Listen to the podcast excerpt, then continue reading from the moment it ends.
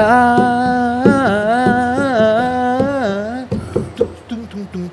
Para não pagar direitos autorais. Fala galera, bem-vindos a mais um episódio de Foodtopia BR. Siga a gente no Instagram, no YouTube. Enfim, você tá no YouTube agora, óbvio, então balança o sininho aqui, assina o Facebook, canal. Ou no Facebook. Ah, é, tem, a gente tá no Facebook Watch. No grupo do, Robert, do Zuckerberg. Zuckerberg ligou pra gente e falou: pô, vamos vacilo, vocês estão no YouTube. Chega aí, vem Chega pra aí, cá, ó. vem pra cá, vem pra cá. Vem pro Facebook aqui, fez Francisbook. A gente tá lá no Francisbook também, leque, mal acabado. Então é isso, gente. Obrigado pela. Interrupção. Valeu. Valeu, silêncio. silêncio e sai de quadro. Valeu. E a gente está com um convidado muito além do especial. Convidado Não. que é tão parceiro que aceitou um convite de última hora para estar aqui hoje. Porque a gente, é, a gente é muito organizado. Muito. A gente é. Nível Blaster. E na verdade, a gente estava conversando sobre isso agora, a gente convidou ele hoje porque a gente queria ver ele. É. A A, verdade gente quase é essa. não gravou, né? Ah, foda-se essa porra pra lá. Não, mentira. Deixa eu primeiro contar pra você o que, que é isso aqui. O Foodtopia, como vocês sabem bem, ele é o Jimmy McManus, também conhecido como Jimmy Ogro, ou Granderson, Esse é o Igor Maurício Barreto, também conhecido como Igor Maurício Barreto. ou Igor Maurício Barreto também. Exatamente. Nas rodas, como diz meu pai, conhecido nas rodas da malandragem como Igor Maurício Barreto. Do outro lado da poça. Do The Other Side of the Post. Para você que mora no Rio. Para você que mora em Niterói, ele é daí mesmo. É, eu sou daqui mesmo. Ou de lá mesmo, porque aqui a gente não É, tá. a gente tá no Rio, porra. E hoje, cara, eu vou te falar um negócio, não é só emocionante receber essa pessoa aqui. É, um- é uma honra tremenda, porque ele não vai. Você pode chamar, o nego chama fazer live. Não vai. É a nossa atração internacional. Ele não aceita convite algum. Não aceita convite, esse é todo nosso. Por quê? Porque eu apelei também, vou falar a verdade, apelei. Falei pra ele que ia fazer um Jogou pix. sujo? Falei que ia fazer um pix. Parabéns, Jimmy começou a, Não, a mas, Siri. pô, não, a, a Siri. Siri acha que a gente tá falando com ela o tempo todo. Cretino intrometido. Tô falando com você não, aproxima. Mas nosso convidado é um convidado internacional, é um homem de garbo e elegância, é um homem com, com a sua... é, é, nas- mesmo tendo nascido na Europa, ele tem uma brasilidade que ele não esconde quando ele samba. Você já viu ele sambando? Não, mas tudo bem. Já, né? eu, Começa ti- eu, ti- eu tive esse, esse privilégio. vamos. Esse privilégio. Esse pri- Isso já é um spoiler, eu tive esse privilégio. E aí a gente está aqui com o nosso maravilhoso, Delicioso, sensacional, sensual, sexy. sexy. Não, é sério, esse é um homem. sens- Ele, ele não sabe onde enfiar a cara agora, nesse momento. Ele tá da cor do Flamengo, da Ele língua tá que ele fala. É, muito bom. Trabalha no Frederico. Leme, né? Tem um solzinho ali. Trabalha não, ele é dono do É Leme, verdade, porque ele não trabalha porra nenhuma lá, A não. Epicerri começou desse tamanhozinho, hoje ele comprou quase tudo. Ele só faltou, só não comprou onde está o Iaiá, hoje que o Ele Iaiá não- agora abriu. que é do outro lado da É rua. do outro lado da rua. Mas ele comprou praticamente todos os apartamentos do prédio que ele tá lá com. Comprou pra ele virar o síndico. Porque o síndico atrapalhava a vida. Mentira, gente. O síndico é gente boa, não posso falar mal do síndico, não. É. A gente, aqui a gente pode falar que é gente boa. Quando a gente sai daqui, a gente fala a verdade. É, Frederico de Maia. Frederico de Maia. Sensacional. Salva de palmas. Uma, salva. Uma só. Uma só. Fala perto do microfone que eu quero ouvir essa sua voz sensual, Sensual, né? maravilhosa. E aí, galera? Fred, obrigado. Quero Por- agradecer pelo convite. Ai, obrigado você Uma por honra aceitar. estar com vocês. Cara, como é que você continua mentiroso e maravilhoso como sempre. Ó, tocou o primeiro sinal aqui do espetáculo. Trocou bem o Pra sinal. A gente teremos surpresa ao longo desse episódio. É, Esse episódio a gente contratou uma série de, de figurantes para aparecer, porque a gente, na verdade, está aqui porque a gente quer fazer uma surpresa para você. É, tem uma pessoa dizendo que é seu filho, a gente vai fazer um exame de DNA. Mentira, nada disso. É mentira, mentira. É muito bom. Fred é muito bom pra fazer filho. Fred tem três filhos, para quem não Eu sabe. sei, ele passa. é, Até assim, ca- cada um tem seu hobby, né? Assim, E eu acho que é digno, porque a gente sabe como é que. Né? Enfim. Não, eu não, não sei. Eu sou inocente. A gente sempre começa os episódios do mesmo jeito. Tá? A gente sempre começa fazendo uma. Para quebrar o gelo, a gente faz uma pergunta constrangedora de humor questionável. Epa. Vindo você, É. Vem dele. é. É, é de mim mesmo que vem. Eu, fa- eu faço o ping-pong no final. Já pra te avisar, sim, tem um sim, sim. ping-pong no final do episódio. E a gente quer. Eu quero fazer uma pergunta para você. Bom, você é belga. a- Muitas pessoas acham que você é francês, Sim. mas não é verdade, você é belga. Sou. E, pelo menos até onde a gente, os registros históricos permitem que a gente saiba. Aliás, temos Também fotos. conhecido como certidão de nascimento. certidão de nascimento. Como é que é certidão de nascimento em francês? Que é. Certidão de nascimento. É, é naissance. Certidão de nascimento. Aqui na Lapa é assim que chama. É, e, mas a gente quer saber é, como é que se deu essa sua vinda da França pra cá. Mentira, sacanagem, tô zoando, né? Pergunta nessa. Não, mas é, E de que É, região não- da França veio? é pior, pior que é, não tem voo direto da Bélgica para o Brasil, para começar. Então, Sério? o- é, Tem que passar pela tem França. que passar que por passar. lá. Ou Não, por algum outro lugar, é. Ou por Holanda, Dubai. Portugal. enfim. Dubai. Dubai ainda não. Ainda não? Não, mas a pergunta é a seguinte. semana Ah, porque Dubai não, tem. Dubai não tem álcool e a Bélgica tem muita cerveja. Então acho que deve ter alguma, deve alguma coisa. Não, não, esses caras eu não quero aqui não. É, então, a gente ser. sabe que a batata frita tem uma origem belga. Então eu quero saber de você. Se você tivesse que você. escolher a batata frita brasileira ou a belga, qual você escolheria? A belga, né? Tipo, Mas a- eu, eu escolheria Não, mas é batata assim- frita brasileira feita por um belga. Eu também. que é, que- quem faz a melhor batata frita do Por Rio esse belgas. Ah, porra. Por esse belga. Mas por quê? não, na Bélgica tem uma, uma variedade de batata específica para fazer batata frita. Ah, do vegetal, né? É, sim. Então, isso que é chamar bintes, bintes. O Brasil só tem cinco batatas, né? É. E uma delas é discutível, que em São Paulo chama de mandioquinha. É. A gente chama de batata aqui, maneiro. E agora temos, ah, vamos dizer que a gente tinha 7 a 12, porque estão aparecendo as, as batatas doces com colorações roxa, laranja e tal, que a gente sim. não tinha. Sim. Que são maravilhosos. E aí você vai para a Europa, você vai na Bélgica, um país que tem 450, 470 tipos de batata diferentes. Você vai para o Peru, que é aqui do lado, tem é duas que mil na Europa não tinha batata, né? Você sabe. Sim, não tinha. É, não tinha. Não, o quê? Como é que é? Não tinha batata na Europa, foi, foi importado. Assim. Nem batata nem tomate, mas É. foi absorvido na cultura de uma maneira Sim. muito mais intensa que o Brasil. Sim. Se apaixonaram por batata. Mas aí alguém levou a batata para a Bélgica e os belgas inventaram a batata frita. Por que, que chama French fries? Porque o americano Porque é um babaca. Você, Eu sou, eu posso só- falar. Deixa eu só perguntar um negócio. Você Eu vou nasceu responder, onde? eu vou Onde você nasceu? Não, tem dois erros aqui. Você eu tô nasceu falando mal onde? do meu próprio país e tô respondendo por ele. Cara é americano. Eu Mas, tô querendo aliviar ele da- do constrangimento de falar mal do meu país. Eu posso falar porque eu nasci lá, enfim. mas você, como o melhor é, sommelier de batata frita do Brasil, Batatelier. um batatelier de. um batatelier, qual que é a melhor batata pra fazer batata frita? Ah, Asterix. Aquela rosa, né?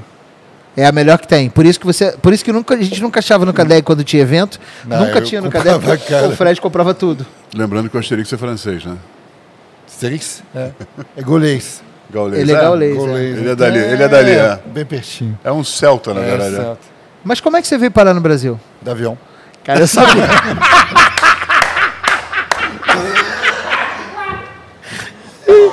A despeito da gente ter combinado isso antes, eu e ele, que eu ia perguntar isso pra ele, ele ia responder. Caralho, Ele melhor. ia responder. Não, mas por que, que você veio fazer aqui, cara? É isso que eu quero saber. Eu não quero saber que você veio de avião, porra. Eu- Veio de jegue, você não veio, porra. Essa é a hora do porquê, não como, né? Por que você veio pro Brasil? É. Porque eu vim de férias.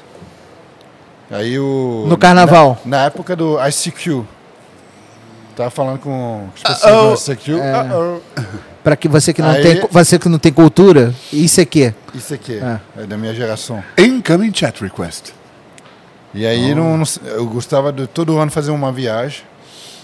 ah, que a Bélgica é desse tamanho, né? Então, mochilão com um amigo. A gente fez o Brasil todo. Mas você E- veio com um amigo. O amigo ficou também? Meu amigo não ficou. Não, eu não fiquei também, eu só veio de férias. Mas eu fiquei apaixonado por, pelo Brasil, E decidiu voltar. por uma menina brasileira também. Ah! Sempre É tem uma tudo história. gringo, né? é Sempre tudo tem mulher no meio, cara. Eu não sei, eu sou um dos poucos que eu não tenho, porque a primeira vez que eu vi eu tinha sete anos, então não tinha. A gente olhava, ah, não olhava. Mas tinha, mas tinha aquele. Menina, girls. mas tinha aquele Não, mas ah, na época eu fui almoçar no, no Troagô, no Claude, na Bistro 66. Aham. Eu dei a maior sorte que eu encontrei com ele. Eu perguntei como que é trabalhar aqui no Brasil. Aí o Claude me respondeu: aqui é um país de oportunidade. Sim. Aí ficou na minha cabeça. Aí eu falei: "É, um ano depois eu voltei, de fato E nunca mais. nunca mais saí. Mas a mesma menina já estava te esperando? Esperando, mas ficou um mês e aí fui pro Rio. Essa era a Paulista, São Paulo. Ah, Entendi. Aí você foi para São Paulo primeiro, depois você veio para o Rio. É isso. Que eu, a primeira vez que eu vi do Rio, fiquei encantado, assim. Eu me lembro, foi, cheguei do ônibus na, na rodovia. Aham. Ah, então você veio para cá de ônibus, você não veio de avião. Não, do Rio, eu cheguei em São Paulo do avião, aí eu vi do, do ônibus Rio. Vamos. Volta você que está olhando o vídeo um pouquinho para trás e vê se ele perguntou como é que você veio para o Brasil, se como é que você veio para o Rio. Não, mas eu, eu já tinha combinado com E ele. deixa nos comentários, por favor. Sim. Não, comenta, inclusive É, você. só, é só o gancho para a gente ter Comenta, comenta alguma coisa aqui no comentário que você quer me hatear. Me hateia aqui no comentário, que eu acho bacana. Reiteia, neologismos linguísticos, Pô, você não tá sabendo de nada. estrangeirísticos. É porque você ainda não tá, começou a fazer os seus dancinhos do TikTok. Então, é, o pessoal pode me hatear aqui, fica à vontade, pode me hatear. Inclusive, se você não estiver gostando desse episódio, manda para aquela pessoa que você não gosta, aquele seu inimigo, você não gosta. O seu cunhado, seu cunhado, manda pro seu cunhado, manda pro seu seu cunhado. sogro. É, que desgraçado. Mas peraí. Aí você veio, essa menina, cadê ela hoje? Tá viva ainda ou não? Não sei, não sei. Não tem notícia, né? Melhor tipo de resposta, isenta, É, né? Tipo, Não sei, não quero não saber. faça a menor ideia. Não faço a menor E ideia. por favor, não procure. Mas você já veio com um emprego garantido quando você veio não, lá não, depois? não, não. Não, eu estava chefiando uma, uma casa em, em Bruxelas, na verdade estava trabalhando no, com meus pais. Meus pais tinham um hotel restaurante.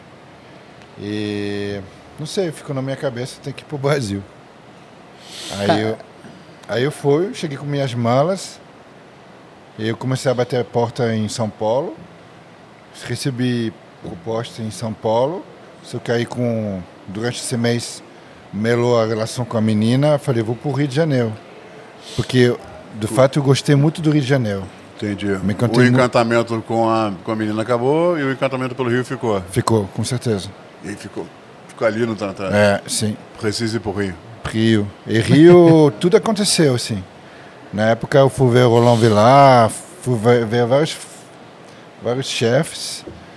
Só que tinha que ter o visto de trabalho, né? Aham, e Aí- você não tinha o português ainda, né? Não, Então, nada. a Não falava relação- nada. A Nada. sua relação com os franceses era muito mais fácil, Sim, né? sim, sim. Até que eu bati na porta no, da Flávia Quaresma, na época. Cara, é impressionante. Todo mundo bate na, na porta da Flávia, né? E na época ela ela estava com um projeto ainda de abrir um restaurante no centro. Aham, que foi onde eu Que almocei foi- com você. isso. No essa. E aí tudo encaixou. E aí você ficou no essa quantos, então, quantos anos? 16 anos. Você tá no Brasil, no Rio, há 16 anos ou no. Tu Bom, no- se bem que São Paulo foi um mês só, não conta, né? Não, Não, não pra, conta. Pra 16 anos não é. É fácil porque eu cheguei em 2000, então dois, 22 anos já. Que 22 isso? anos de Brasil. Cheguei no carnaval. E aí veio, mas chegou no carnaval já com o endereço certo, então tá tranquilo. Sim.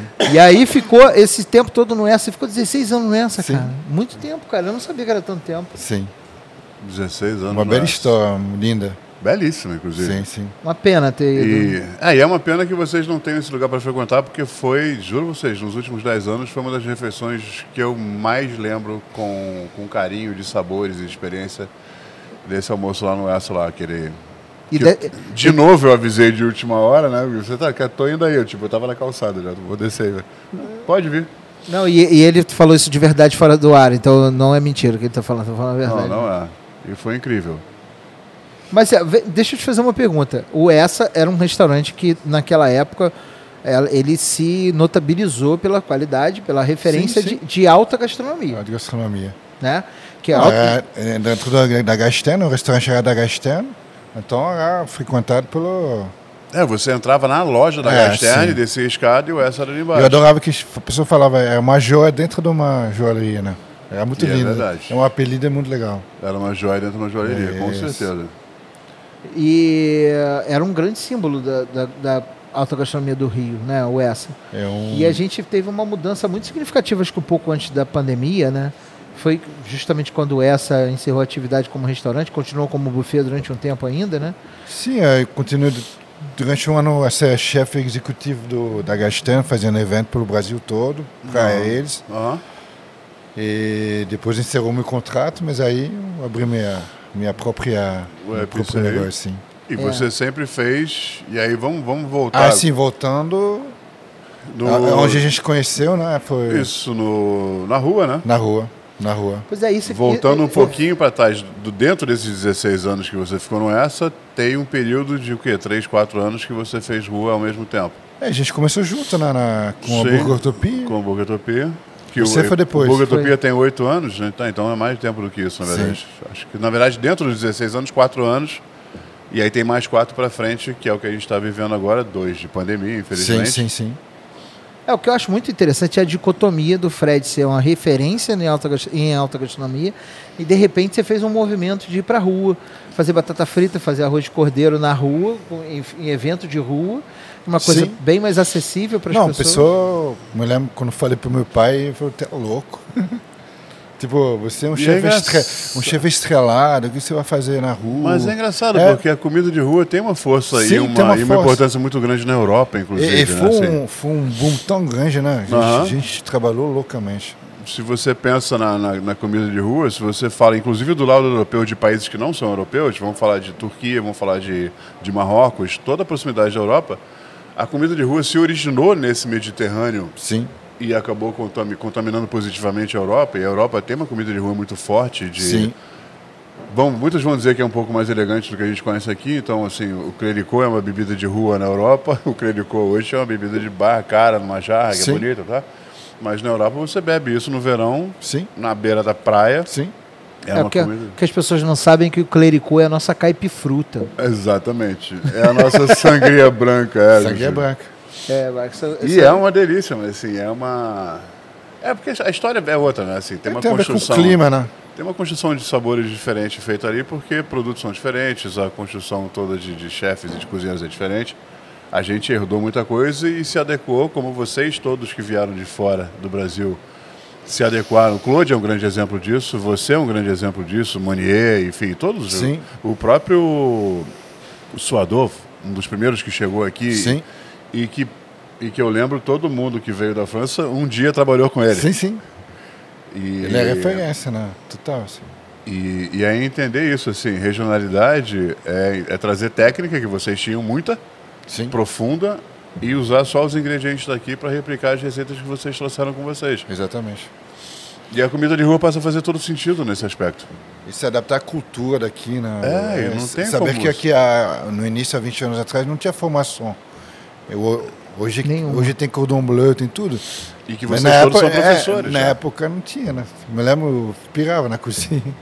Imagina, chegar aqui, É, tipo, tá acostumado com uma Com cozinha europeia. assim, ninguém falando, assim. Então, as formações começaram o quê? 10 anos atrás, talvez um pouco mais. Vamos falar de Senac, a Estácio absorveu isso. A- as federais começaram a fazer, entenderam o movimento. E o, o, o Cordon Bleu é um dos últimos movimentos. Sim, é um dos últimos. Que a faculdade sim, acabou. Sim. Mas eu que hoje em, dia, hoje em dia no Rio é um dos maiores, assim, com o Senac, óbvio, mas sim, mas um, um É, existe um campus. é um celeiro de- Existe um de- campus de gastronomia, Isso, exclusivo para isso. Sim. Mas vai mudando a Que é na cara. Rua da Passagem, lá no Sim. finalzinho, na curva indo para o Rio Sul. Sim, sim. O cordon bleu. É. É, mas a gente hoje tem uma, uma atividade até acadêmica na área de gastronomia no Rio, bem legal. A UFRJ, Sim, sim. a Unirio, tem algumas universidades até. Sim, todas elas fazendo. foram entendendo isso, na verdade, se encantando com a gastronomia, porque não dá para você. Ninguém vai investir em criar um curso se a faculdade, se a universidade não se encantar com a proposta também. Porque não é, não é só dinheiro, não é só uma. Quer dizer, existe um encanto e existe entender que vale a pena para o mercado de trabalho, vale a pena como construção de história, vale a pena como. E a gastronomia, como ele fala muito bem, é o fio de ouro que, que costura toda a história da humanidade. Sim. Eu, foi um momento de lucidez que ele, ele gosta de relembrar, porque eu tenho poucos momentos de lucidez, né, Fred? Aí ele tem que ficar pensando nesse momento. Obrigado, querido, isso é maravilhoso. Mas deixa eu te fazer uma Eu pergunta. vou fazer uma camiseta dessa frase. Fala pra mim. Olha só, você vem pro Brasil, participa de um projeto vencedor, essa foi um puto projeto vencedor, e aí, em determinado momento, você sente aquela necessidade de ir pra rua. Por que, que você foi pra rua? O que, que te motivou a querer fazer comida de rua mais simples? Além do dinheiro, lógico, que todo mundo é motivado com dinheiro. É, inclusive o Cara, Rota Gourmet foi muito bom pra gente financeiramente. foi. Né? Não, no modo geral, as festas foram muito bom. Sim. Porque foi um acesso a muita gente, né? É, primeiro que ele é uma das figuras mais presentes nos eventos de rua, Sim. desses que a gente fez o tempo todo. Quem estava lá sempre Qual era, a- fa- eu fiz muita curadoria de eventos, você fez parte disso. Primeiros nomes que, cara, era você, era Ricardo, óbvio que eu botava o meu nome também, porque Sim, tem- sim, existe um nepotismo Sim, pessoal sim. nesse aspecto. Eu vou fazer, Justo, né? eu tenho truck e vou botar o meu nome. Levava ele, levava, Sim. enfim, vai por aí. Mas é, qual, o que, que te motivou a querer ir pra rua fazer isso? Ou foi É Porque de fato eu sou, sempre fui um, um chefe muito tímido, ficava na minha cozinha lá, eu tinha contato direto com o público. Mas para mim foi uma grande novidade assim. Tá lá cozinhando na frente das pessoas, com aqueles panelão lá, fazendo comida o tempo todo, assim, todo mundo assim, ah, você é o Fred, assim, tipo. É muito legal, né? É, muito legal. É legal. Aquela coisa que você não estava habituado a ter, Não, era uma sim. época que ainda não tinha aquela hiperglamorização. Sim. Só para vocês terem uma ideia, pessoal, vocês que estão assistindo ou ouvindo a gente agora, Fred, naqueles eventos, quantos sacos de batata? Porque É. Fred não, não usa batata congelada, não. Fred usa batata sa- saca de batata Asterix. Qual foi o seu recorde assim de compra? É, uma tonelada no final de semana, assim. Foi. Foi tipo. São Brás, São Brás, São Brás. Uma tonelada no Sim, fim de. Só de batata, Só de fora os batata, outros é, itens de sim. cardápio É, foi, que foi você tipo, tinha. é. Cara, é- era muito bizarro. Não, não, eu, gente- eu preciso fazer isso assim.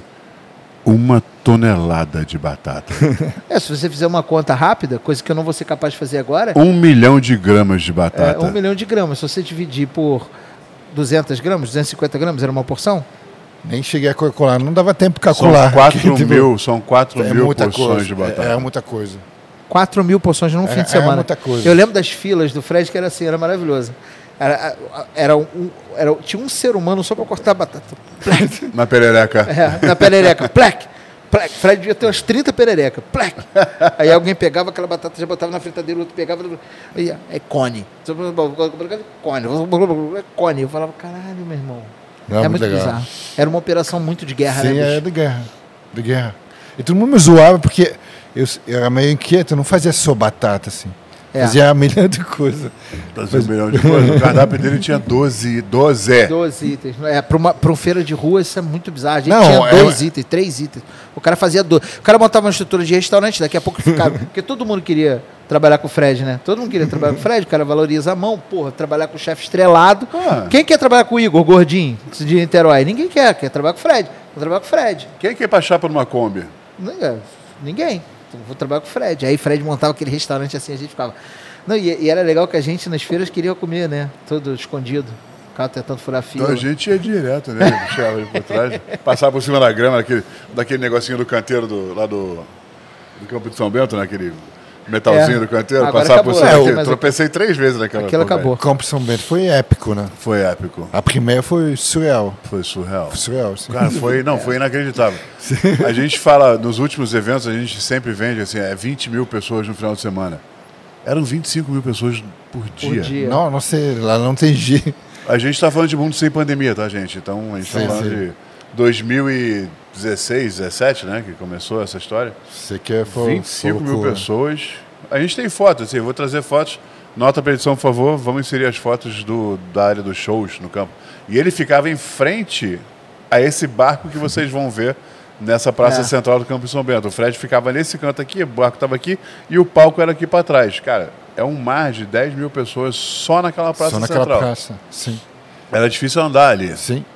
É Não, um- e, e- e não vai achando que o cara fazia um evento no fim de semana, né? Mas ele fazia mais de um em Ah, lugares não, diferentes. Tem um detalhe importante. Esse- A gente tinha um mercado, um mercado de escambo entre a É. gente. É, álcool, papel toalha, luva Ah, sim. para trabalhar. Ele tinha tudo para emprestar tudo gente. sempre. Então o nego chegava e falava assim: ah, não vou comprar luva, não. Chego lá e peço emprestado pro Fred. Mentira, eu nunca Ele não, isso. o Alan propôs, o Alan é meu sócio, o Alan Credendio, Sim. propôs para ele, cara, Fred, vamos montar uma barraca só para atender os feirantes com É. os itens que Sim. você empresta. Vamos vender isso, Muito luva, bom. papel, álcool gel, enfim, vamos Papel vender. toalha, é, isso aí. É produto para limpar a chapa. Até que- até- tinha tudo, cara. Ele tinha tudo. E e Fred vinha com uma. uma- Eu lembro quando teve É a aquele. diferença do chefe pro cozinheiro e pro chapeiro. É, exatamente.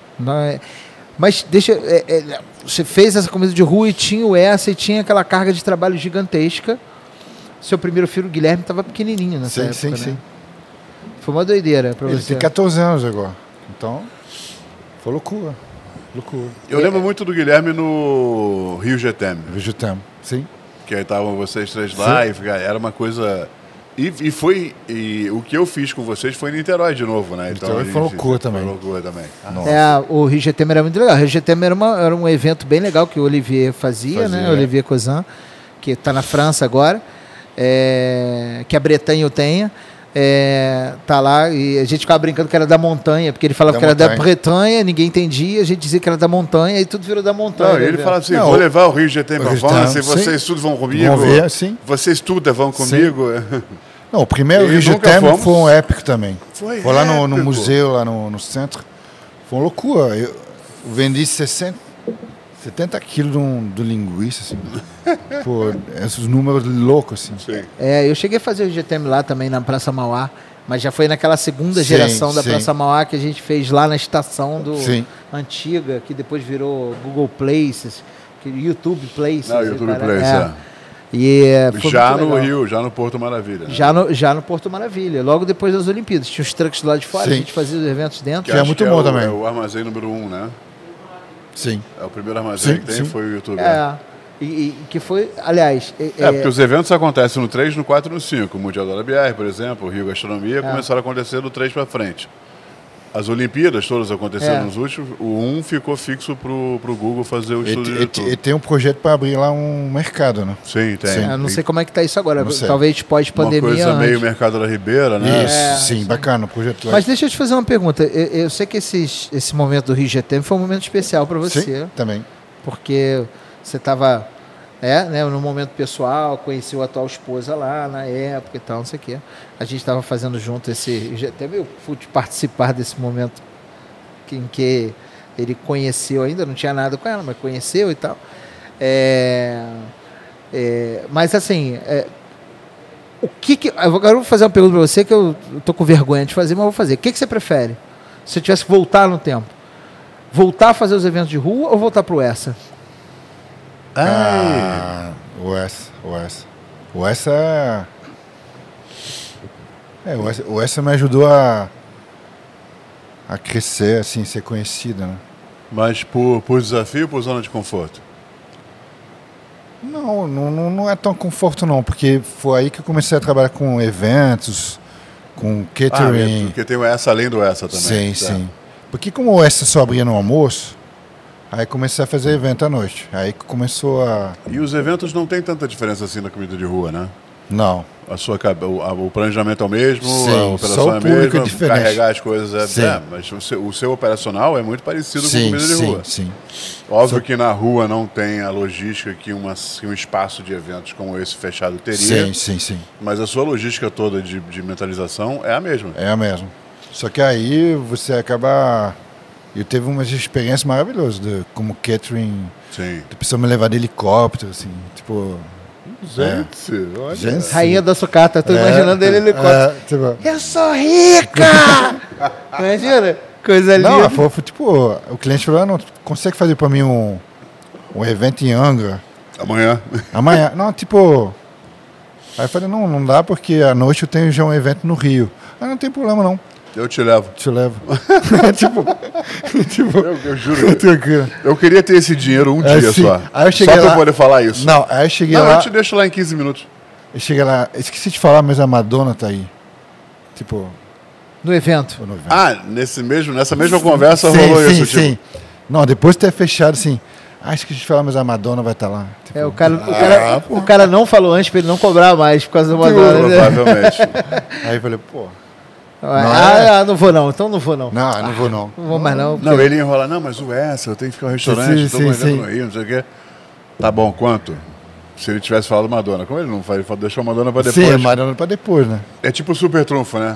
Não, se Petrov é voltar de helicóptero, cara. Pô, é Melhor do que a onda, né? Madonna. É. Ah, dane-se a Madonna. Não, porque como chefe executivo, você planeja muito evento, você Sim. organiza e não necessariamente você está presente porque Sim, a sua sim. função é Sim, fazer acontecer. Sim, sim, não sim. necessariamente estar lá para fazer o que aconteça. exatamente. Mas ele queria você lá. Sim.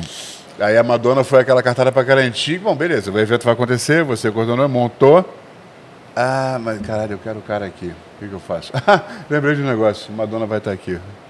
Vem. eu te trago e te levo de volta em 15 minutos de Angra para o Rio de Janeiro. Não, mas não dá 15 minutos não, porra. É meia hora, meia Deixa eu hora. mentir. Muito legal. Depende do trânsito aéreo. Verdade também. Mas, é, deixa eu te perguntar, que horas, que horas, ó, que momento apareceu o Senac na sua vida?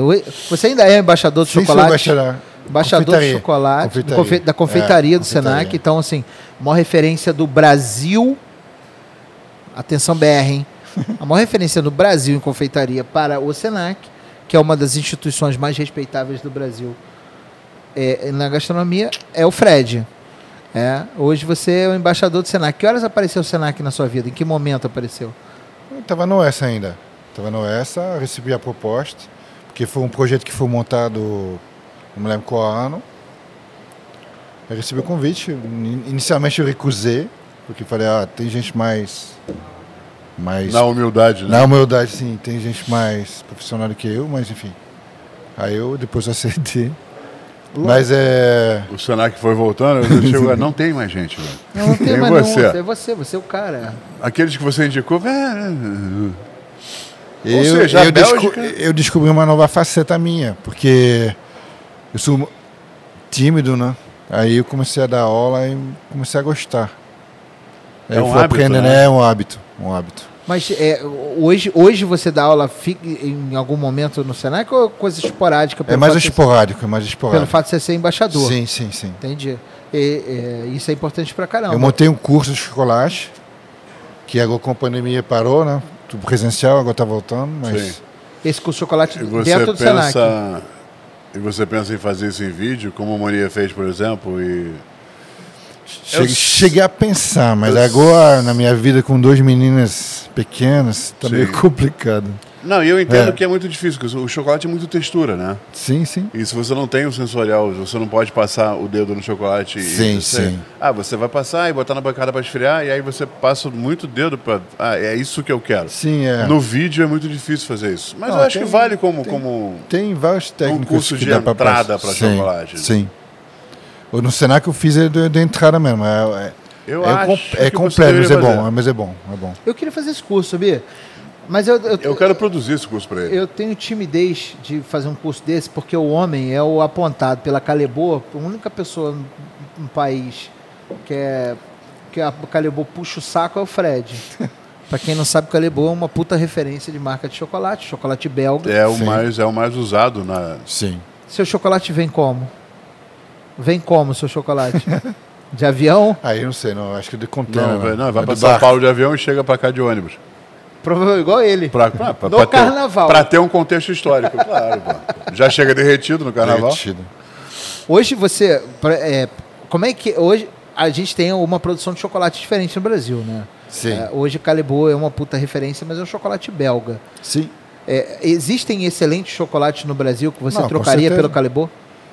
Trocaria em termos de qualidade. Vamos, vamos, vamos Tem- tem facilitar, sim. vamos facilitar para você assim. Caso você não consiga colocar a mão É. no saco de calebô, você usaria um chocolate brasileiro? Caso. com- caso.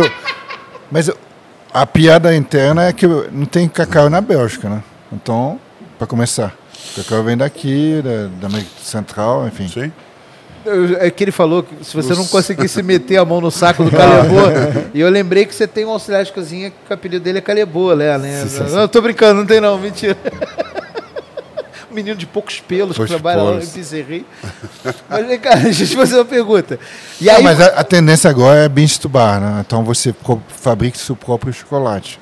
Você compra o grão, você É, compra você o... já cara. tá. eu- É é a pergunta que eu te fazer. Você já tá fazendo o seu chocolate? Ah, ainda não. Mas tu, tu pensando. Tu pensando. Um Para de dia, pensar um dia, um dia o. Calebô. Não Nossa, existe. uma né? linha, uma- não, mas de repente uma linha da Calebô assinada por Frederico de Ah, é o Tique. É, não? Vamos? Sei lá. Assina aqui o contrato agora? Cara, o céu é o limite. O céu é o limite, né? Então, a nossa primeira surpresa é essa, o diretor da Calibô tá É, aqui. Mentira, não tá não tá não. Mas, é, gente- ainda não, a gente não tem esse. Esse poder. Não temos esse poder. É, vai chegar, vai chegar. mas e depende de vocês, então assina a porra no canal, balança o sininho. Enfim. Badala o... Uh, olha que Badala maravilha, chegou aqui. O que, que a gente pediu pra você? Batata congelada. Batata congelada pra você comer. Mentira, não é congelada não. Essa aqui, ela já tá frita, não sei se Tá vocês vão bom, perceber. tá. Mas A gente pediu sorvete Só de amido, é isso? É. como a gente tá enjoado, a gente pediu batata and aipim. Aipim.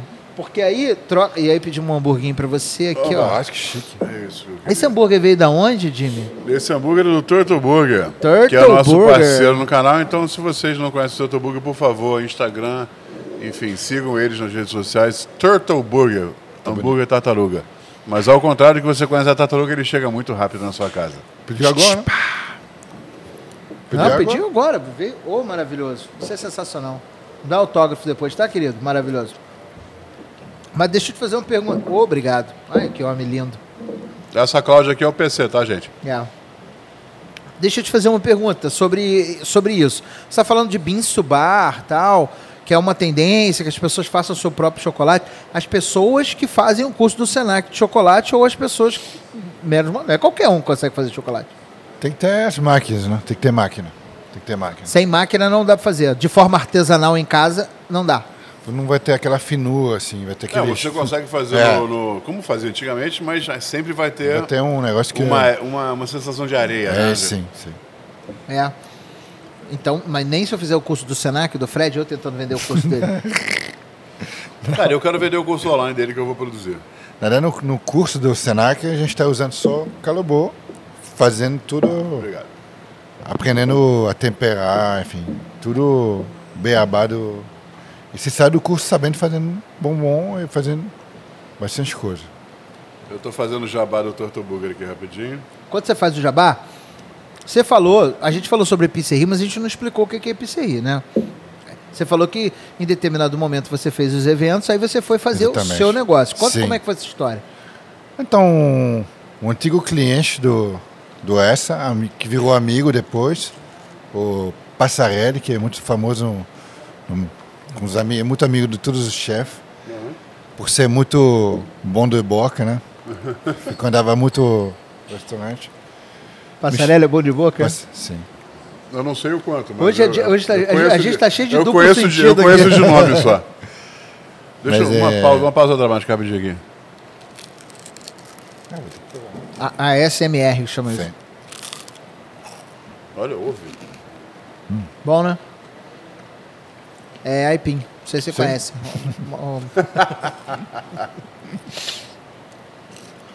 Ele me chamou para mostrar um ponto lá no Leme, que é uma loja de bicicleta. Antigamente. Aí, não sei. Como já estava parado um ano, teria um ano sabático. Falei, ah, por, por que não, né? E a Karina, minha esposa, super amou o projeto também e já abraçou. Mas o que, que é o projeto? O que, que é epicerri? É uma mercearia em francês, chama épicerie. E lá a gente, a gente se conhece, né? O... A gente montou uma cozinha aberta, Uhum. com forno a lenha, forno de carvão. Maravilhoso, por sinal.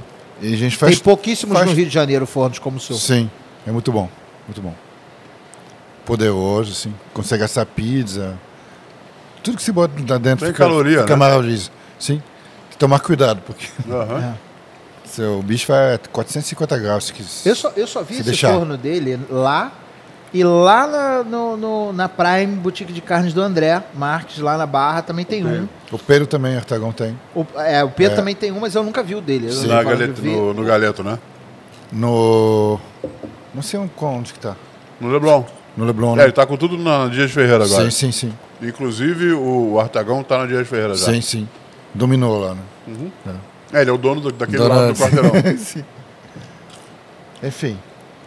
Aí a gente abriu. Mas o que, que serve na, na a gente abriu sem fazer plano de negócio, sem nada, assim, tipo de. Eu te- Va- vamos abrir. assim. Conheço bem, sei bem. Sabe, né? Ou seja, o belga é o mais carioca do europeu, né? tipo, a gente abriu sem saber o que ia fazer. Só sabia que tinha- que ia ter uma cozinha aberta. Pouquíssimos lugares. Uhum. E aí. Quantos lugares você tem sentados lá hoje? 20, 22, eu acho. Pouquíssimo. É, pouquíssimo. São sete mesas. E São aí, otimistas agora que você fez aquela obrinha, né? Porque antes É, era até menos, nu- não? Nunca foi tanto assim. Não, não, não, nu- nunca foi mais. Assim. Acho que tinha 10 meses antes. Antes da pandemia tinha 10. Agora tem 7. E a proposta era fazer uma mercearia gourmet, né? Tipo, gourmet. Não gosto muito daquela palavra, mas. Não. Ninguém gosta. Ninguém Ninguém, gosta. no nosso meio gosta. É. Conseguiram foder a palavra que era legal, né? Sim. Mas é onde tudo é feito artesanalmente, né? Com forte do cara do chocolate, obviamente, porque estou usando só chocolate belga. Mas a gente faz tudo. Eu compro os ovos de Páscoa. É, a gente começou a fazer pão, eh, faz Eu peço- pizza, Eu peço o croque monsieur no café da manhã em casa. a gente faz hambúrguer, a gente faz tudo. Quer dizer, você faz tudo lá na mesa. É É tipo tamanho. um bistrozinho também, né? Aham. Onde tem um cardápio, entrada, prato principal, sobremesa, um preço super amigo. Sim, bem legal. É. Endereço. Então você vai olhar naquela câmera ali, ó. Não, nessa aqui. Qual é essa? Ali. É no Leme, é na Gustavo Sampaio 802, pertinho do, do Hilton. Tem uma varandinha bem gostoso. É pequenininho, mas é, é É gostoso. Bem E você tá uma quadra, a meia quadra da praia praticamente. É do lado. Você tá na ruazinha do Da lado. minha cozinha dá pra ver o mar. Quando não tem um caminhão na frente, assim. Então já fica a dica. Se você mora no Rio, na Zona Sul, ou em qualquer lugar do Rio, Gustavo Sampaio, 802. 802 no Leme. Se você não mora no Rio e você vem pro Rio, vai ficar em Copacabana, vai ficar em Ipanema, no Leme tem esse lugar incrível A gente pega muito turista. que fica uma quadra da praia. Então você pode comer Sim, muito, muito bem, na rua de trás da praia e você pode Isso. andar uma quadra e estar na praia Tá do na Leme, praia. que é uma das praias mais tranquilas, mais gostosas de Super estar. legal, super legal. É, e lá tem vinho, lá tem. E só abre de 8 da pra- manhã a 10 da noite. Ou seja, Você serve tem a comida. inteiro. Tem E gente lá, que lá tem. Galera, lá tem pão, lá tem sanduíche, lá tem. Tem tudo. Tem Ah, prato, tem, tem. um croque tudo. monsieur tem, maravilhoso. tem lá. tudo. Tem charuto de chocolate pros pais. No dia dos pais eu ganhei um charuto de chocolate de da Calebô do Fred. Sim. Maravilhoso. Aliás, ele tem também escondido, porque ele pegou, como eu te falei, ele pegou o prédio inteiro, né? Agora ele foi comendo por dentro do prédio, Ele foi dando. foi comprando tudo. Aí do outro lado tem um estúdio de chocolate dele separado para fazer as preparações de chocolate, que é um estúdio climatizado. Sim. Com, tem uns eunucos balançando umas penas gigantes, né? É, que é o método tradicional. Método tradicional para fazer temperagem de chocolate. Exatamente. É no olho. É no olho, né? É no olho. É isso aí. Tem cerveja lá, Fred? Tem. Cerve- Belga? Cerveja do Rio artesanal. Belga não. Tipo, tipo belga. Tipo Escola belga. belga. É. O estilo. É, e as cervejas belgas que tem no Rio são boas? é porque tem opção de... Mas porque não, sério, porque tem As opção de cerveja que cervejas diz que é... fabricadas no Rio, usando o estilo belga, são boas? É. Ah, sim, sim. Você já provou sim, alguma que sim, você várias, várias. muito? Sim. É, porque tem muita gente que fala, ah, minha cerveja é tipo belga, tipo belga, tipo Não, belga. tem várias. Tem várias. E a gente não sabe se, se é bom mesmo. Entendeu? Até porque eu acho que a belga é meio tipo acre, é meio tá, Não, mas, pô- consciente coletivo da pessoa. Falando sério, se você toma uma trapiste tradicional, que eles fazem há 300, 400, 500 anos Lá. lá, é uma coisa surreal, realmente. Assim, para entendedor de cerveja, assim. Sim, porque tem toda uma questão Tem, de, de denominação de origem, tá, foi fabricada Sim, lá, dentro tipo, do mosteiro. eles têm a receita. Ela é maturada na madeira ainda, é, dependendo fe- do, do mosteiro. fe- né? feito por, por monges lá, né? Tem uma maturação é diferente, sério. a é diferente. Sim, sim. Acho que os cuidados, os tempos e tudo é um pouco diferente. Eu Aqui eu savoir segue- faire também. É. É, e aqui a gente segue a ficha técnica. O savoir-faire é a ficha técnica da cerveja belga. Eu acho que é tudo mise-en-scène. não, não é. Não, não é não. Agora, se você não sabe o que é só savoir... para gastar meu francês. Se você acha que você sabe o que é savoir-faire, escreve aqui embaixo o que é savoir-faire, porque ninguém E tá... falo do mise-en-scène também. É. Mise en scène Mas para é- não parecer que é mise-en-scène, a gente faz mise-en-place. E segue a ficha técnica, né? É. Ele Quando, tá, ele tá quando tentando- tem, né? Quando tem, né? Quando tem, Quando- ficha é, quando técnica, né, tem. Fred? É, é, é, acho que assim, ficha técnica é uma ferramenta importantíssima para todos os bares e restaurantes. Quando você tem um chefe proprietário que fica o tempo todo dentro da cozinha, acontece de uma Sim. coisa ou outra não ter uma ficha técnica. Um produto sazonal, alguma coisa. Né? Mas eu acho que eu impeço para a criatividade. É. A ficha técnica. Às vezes. Sim? Não, com Sim, certeza. pra- assim. Mas assim, você, por exemplo, está o tempo inteiro na sua cozinha, supervisionando, está o tempo inteiro lá. Menos tempo que você Menos gostaria. tempo, menos tempo. Então é natural que você tenha isso. Agora Você, tem- fa- você falou que você está com duas meninas em casa. Sim, sim. É, então, acho que ele tá, ele tá menos Não tô na tempo- fase, tô na fase do. Eu acho que ele fica em casa menos tempo do que ele gostaria, na verdade. Mas o Epicerri funciona bem. Funciona super tá, bem. Tá, tá, tá Tá bem. super equipe, A máquina tá equipe. bem ajambrada, Tá bem, tudo tá bem, graças tá a bem. Deus. Eu Tu ouvi. seguro. E hoje em dia, com rede social e tudo, você tem qualquer. Fred lá, não gostei disso. Na mesma hora eu já, já tenho um feedback assim. E é muito raro, assim. Eu É. pedi muitas vezes e todas as vezes veio muito parecido. Óbvio que não vem igual porque depende muito do horário Da pessoa. do, do teu movimento, depende de um monte de questão assim. Sim. Não tenho o que, não tenho que falar mal, não sei, não tinha ah, veio queimado no dia, veio- não. Todos vieram corretíssimos. Sim. Tem essas as diferenças de um Sim. dia para o outro, normal. E eu espero isso, inclusive.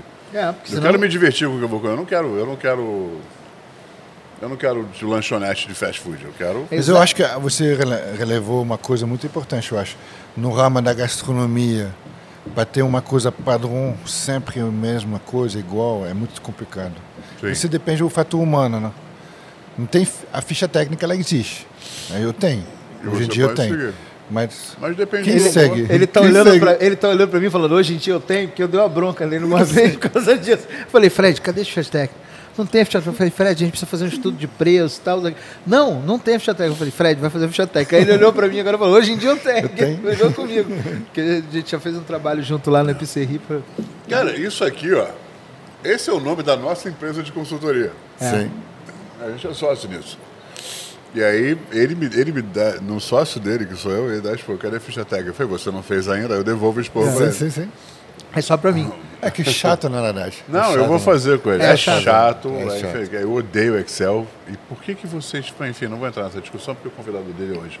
A gente conversa depois da, a gente conversa depois da gravação. Ah, depois a gente lava a roupa suja. Mas aqui é. é- Não, mas não é contigo não, é com, é Eu com, entendi. é com uma Mas o- planilha. O, Excel salvou minha vida, assim. Hoje em dia. Odeio. Mas eu entendo que salva vidas. Salva a vida. Mas salva mesmo. Salva de Não, na- verdade. agora na, na pandemia, tudo que a gente começou a fazer é, entregas para o Rio de Janeiro todo, Aham. é um essencial, é essencial. Antes era mais restrito. Sim, é, hoje em dia. É, o Fred tem muita encomenda, é um Encomenda. negócio bizarro. Bizarro. Tipo, datas comemorativas, a gente trabalha em 350 entregas no mesmo dia. Jesus. Num, num, num- num- Uma janela de tempo muito curta. É loucura, é loucura. Mas é, aprendi muito. Tem moto pra isso no Rio de Janeiro? Sou, sou moto, sou moto. Sou moto. Não, porque senão não anda. Não Uhum. consegue andar no trânsito, fazer as coisas acontecerem. E aí você não entrega. E aí o cliente vai achar que é ruim, porque dentro do universo particular do cliente, a, a, a entrega. Entrega, ele acho que é o único a é ter única. pedido, não? É, isso aí. Mas a gente aprendeu muito, porque na primeira dia das mães, durante a pandemia, a gente teve um, um bu- bugou, né? Bugou. Porque muita gente pediu cesta e aí a pessoa começou a reclamar, pô, cadê minha cesta? Estava. Aí você responde, hoje é sábado, porra. Ê, Não, ruim. É, É, mas, pior de todas, né? É pior que a minha piada do sal agosto, que pode ser setembro ou novembro também, se você quiser. Mas, Fred, você falou que está com duas meninas em casa. Quantos filhos no total você tem? Três. 20, 22? Eu estava contando que, aqui. os- que os seis são três. Ah, que você sabe, né? É. Ah, Você safado. falou que tinha uma surpresa. Safadinho. não, mentira, não tem surpresa nenhuma. Tá, tu- tá tudo de boa. Tá tudo boa. Karina, calma. É Calma. brincadeira, não tem nada disso. Mas é, aí você tá com três. Tá com Gui de 14. 14. E as A suas Clara, meninas. a Clara com Clarinha. três anos e meio. Foi muito bom que ele precisou fazer um curso para aprender a falar Clara. Clara. E Entendeu? a, Claro. e a Selena, a, a caçula, que, que acabou de fazer dois. Que é a mais encapetada. Tá, tá uma coisa assim. E Já como, é, posta no Facebook e tudo. Sim. e como é que faz para fazer. Ainda tem um cachorro. é, como é que é o Ela nome? tem a pipoca. Pip... Ah, pelo Que é um, que é um vira-lata, segundo você. Sim, sim. É, Que eu não sei se o nome for bom, assim, pipoca, porque é bem estourado mesmo. é. Como, é que, dela. como é que é a raça do cachorro? É um vira-lata. Próximo, próximo vira-lata. cachorro você pergunta Vira-lata. pra mim antes de dar nome, porque eu dei o, meu, o nome do meu de Chile. E aí eu me arrependi no segundo mês. Eu falei, cara, devia ter chamado de camomila, de Rivotril. Exatamente. eu, eu sempre falei isso, pipoca não foi um Não, nome não, legal. coisa, Não, não, não. Chama de panqueca, crepe, alguma coisa Sim. que fique no fundo da frigideira. Fica, tipo, O calma. problema não é que eu tive, eu tive, um, eu tive um cachorro que já não está mais entre nós, da raça do cachorro do Jimmy, muito antes do Jimmy, né? Sim. Porque o Jimmy, Jimmy ah, trouxe o Chile quando era moda, o meu foi muito antes. Chamava Heitor. Heitor. Eu perdi oito celulares pro Heitor. Oito. Oito? É, eu acordava de manhã com ele mastigando meu celular, olhando pra mim. É, é pra- ele, veio pra te ensinar a guardar suas coisas. É. Exatamente. Eu Né? perdi Foi, oito né? pares de Havaiana pra ele. mas- Só oito. Hã? Só oito é, Não, tá não. no lucro ainda. Porque o meu, assim, eu- eu acho que ele é uma evolução do Bulldog francês. Ele comia só um pé da Havaiana. É só um pé. E não utiliza o par inteiro. Aí eu comecei a andar com um pé de um e pé de outro. Ele começou a comer só o pé esquerdo. para não adiantar usar os para não ter o par para fazer. Muito bom, hein? Não, isso é muito, Ele muito vira, ele puxa aquela. O... Na encarnação passada ele deve ter sido cachorro do Corupi, do, do Saci, Saci. Que era só de um lado. que- ele comia só um lado pra deixar o outro tá de boa, né? Foda, né, cara? Mas e, e como é que faz pra equilibrar isso, cara? É, tem- Trabalho pra caramba, em casa. Que Não, agora tem que você que- vai abrir mais dois restaurantes que a gente tá sabendo. É, a gente tem, tem rádio Revelei. corredor. Rádio gente corredor, tem, né? Revelei o segredo dele, ele fica nervoso, Nossa. fica tenso. Não, mas a gente tem que gerenciar, né? Graças a Deus tem uma, um bom time, uma boa equipe na pizzeria. E a gente vai segurando as ondas, assim. Sem boa equipe não rola, né, Fred? Não, não. Eu. Acho que ninguém é ninguém que sem, sem, sem equipe, né? Sem a base bem Sem a feita. base, assim. E, Seu- e- e no- perspectivas de novos empreendimentos. Conta pra nós. Ó, botei numa saia justa. Ah, sei não, você, você pensa em expandir o Pizzeria para mais lugares? De expandir pelo menos a área de entrega sua com. Não. Eu acho que isso- a moda, a moda agora são dark kitchens, então você não precisa abrir mais uma Sim. loja que, que atendimento. Atualmente a gente está fazendo muito. A gente está produzindo sobremesa para outros restaurantes. Entendi. Lá. Lá, lá. E a gente está com um projeto com um evento que vai acontecer no Rio, bem grande, durante cinco meses, de, de ser fornecedor oficial deles. Entendi. Toda a sobremesa dos A eventos. partir dessa mesma cozinha. Sim. sim, sim. Não, mas isso que é bom, eu acho. Você, você foca num lugar só, sabe? Porque eu acho que o mais difícil é estar em vários lugares ao mesmo tempo. Assim, Entendi. tipo, É, a logística fica impeditiva. né? Isso, sim. Aí você sabe que da pizzeria vai sair perfeito, assim. Você sabe que vai entregar um negócio assim. E a sobremesa é uma coisa que você. Né, Você é consegue armazenar É, também, armazenar, a gente bota ultracongelador e, e vai. Qual sua. a- a- das suas sobremesas, eu tenho a minha favorita sua. Não, não escondo isso de você nunca. Qual que é a sua favorita das todas que você faz, pizzeria? Se eu tiver que ir lá, eu como o quê? O fondant, né, todo mundo fala. Esse é campeão. tô bem nessa aí. É porque é uma mistura campeão, né? Avelã crocante com. Mas a gente faz Você tem eclair, não tem? eclair, tem Ah, tudo. Eu gosto, o meu é eclair. Eclair. A gente faz tudo, assim. Não, fondant é o seu favorito? Eu sempre falo assim, tem vários que eu gosto muito, assim, mas sempre fondant, né? Domingo de tarde, você acabou de almoçar. Que sobremesa sua você comeria? Pergunta muito difícil. É igual eu falar assim, qual dos seus filhos você mais gosta? Engraçado que eu sempre respondo isso. A mesma coisa também. Quando você pergunta assim, ah, qual item do cardápio você comeria? Eu sempre pergunto, você É prefere difícil. um filho do que outro? Não prefere. A, É, não gente faz, a gente faz a pergunta, como é que chama? Pergunta constrangedora de uma questionável, ele usou a resposta evasiva de, É, as respostas evasivas são muito boas, né? de, cara, de caráter etéreo. De, como é que de caráter etéreo. É. E aí, e aí- mas aí, o, o, o fondant é feito. Como, como é que faz o fondant? Só para o pessoal de casa saber, quem estiver escutando a gente, saber que não. Fondant é uma base do pralinê crocante. A pralinê é uma pasta de avelã. Então aquele Nutella, vulgo Nutella, assim, que é feito com gordura hidrogenada, a gente faz o próprio... A, a gente faz a própria pasta de avelã. A gente mistura com açúcar caramelizado, bate, mistura com uma, um biscoito triturado, aí isso dá uma crocância, misturado com chocolate ao leite belga, isso é a base dele. Aí em cima vai uma ganache de meu chocolate meio amargo. Você trouxe isso com você, não? Não. Aqui, Peraí, rapidinho. O, o, o Igor falou para trazer só meu corpinho. É, ele falou, Até- até tem que perguntei, levar você- alguma coisa? Porra. Eu falei, não, traz só o corpo. Então, Ah, ele perdeu a oportunidade. Trazer pra ele, caralho. Sim. Não, mas eu não vou fazer isso com ele, eu já comi isso lá. Tem que ir lá. Na, na- Tem que ir lá. Mas o, o, Você já tem o endereço, vai lá. Depois disso, se você não for, mano, você está indo no lugar errado. Não, tá todo errado, todo torto. Mas eh, então qualquer hoje, qualquer restaurante do Rio de Janeiro pode entrar em contato com vocês na Epicerri para fornecimento. Agora, agora não, mas. No futuro depois, próximo. Depois de janeiro, talvez. Agora, aí você agora final do ano é puxado.